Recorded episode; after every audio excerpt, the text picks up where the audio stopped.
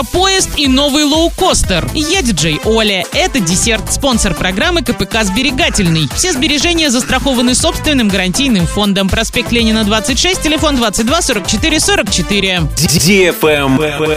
News. С начала учебного года в рамках национального проекта образования в 25 сельских школах Оренбургской области модернизируют спортивные залы. В обновленных спортзалах появится современное напольное покрытие, новое освещение и спортивное оборудование. Стены покроют долговечной краской. На эти цели будет выделено более 72 миллионов рублей.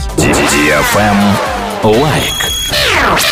Воронежской области запускают экскурсионный ретро-поезд под названием «Графский». Он будет курсировать по маршруту Воронеж-1, Графская, Рамонь. Графский поезд выйдет на линию с 7 августа. Частота отправлений составит один раз в неделю по субботам. Длительность экскурсии 10 часов. Вагоны поезда оформят в стиле 19 века. Сначала пассажиры доедут до станции Графская, где после замены локомотива на паровоз серии «Л» путешествие продолжится до станции Рамонь. Там туристы пересядут в автобус автобус, который доставит их в дворцовый комплекс Ольденбургских. Travel Guide. Авиагруппа S7 решила создать свою собственную бюджетную авиакомпанию. Парк нового лоукостера будет укомплектован новыми воздушными судами Airbus A320 Neo, способными одновременно взять на борт 186 пассажиров. Лоукостер станет работать по новой бизнес-модели и будет обслуживать новые маршруты, в частности между регионами Российской Федерации и странами СНГ. Инвестиции в проект запуска нового перевозчика составит до 3 миллиардов рублей. Ожидается, что первые полеты он совершит в июле следующего года. На этом все с новой порцией десерта специально для тебя. Буду уже очень скоро.